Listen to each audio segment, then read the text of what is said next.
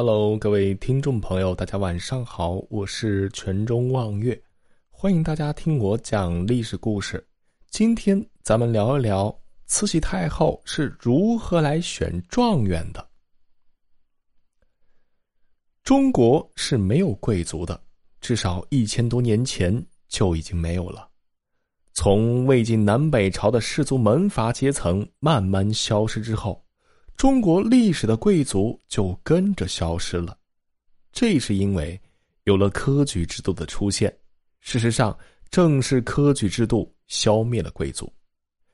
科举制让每个平民百姓都有一个上升的通道，不可能再出现四世三公的家族垄断情况。魏征丞相的儿子不可能再当丞相，张居正的儿子也没可能再当首辅。而西方没有科举，平民百姓没有上升通道，贵族永远是贵族，即使窝囊废也拥有土地、人口、封王败爵。平民老百姓要想成为贵族，大概只有娶贵族的儿女，但这种情况几乎不可能出现。于是，最行之有效的上升通道就是打仗、建功立业。这也造成了今天欧洲小国星罗密布的重要原因。每隔一段时间，总有不安分的分子发动战争，哪怕打下屁股大一点的地盘，赶紧当国王，兄弟们也跟着当公爵、侯爵、伯爵，这样不就成为贵族了吗？即使后来我们万般的批评科举制度，却不得不承认这一点，在古代。中国再没有比科举制更公平、更合理的人才选拔方式了。就像现在，我们一边骂高考，又一边不得不承认这是目前最公平、最行之有效的方式。但这个世界上就没有什么东西是百分百正确、完美无瑕的，科举制亦是如此。当历史发展到一定的阶段，它的优点将消失殆尽，缺点会。完全的暴露出来，并且扩大。当鸦片战争之后，西方文明进入中国，这时候的科举制确实不再适合社会发展的需要了，它甚至已经禁锢到社会的发展。清政府没有魄力，一直拖到一九零四年日俄战争那年才正式废除了科举制。如果在鸦片战争之后就迅速废除科举，才有新式的人才选拔机制。或许中国将是另一番的风貌。一九零四年就是清朝的最后一届科举考试，也是自隋唐以来的最后一次科举。这是一次非常具有历史意义、必将载入史册的一次考试。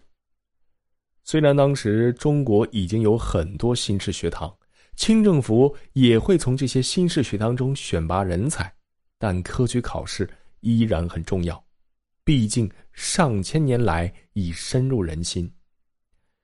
清廷对最后一届科举考试也很重视，由实际最高统治者慈禧太后御笔钦点状元，这本来是该光绪皇帝做的事儿。不过你懂得，光绪帝正被软禁在瀛台。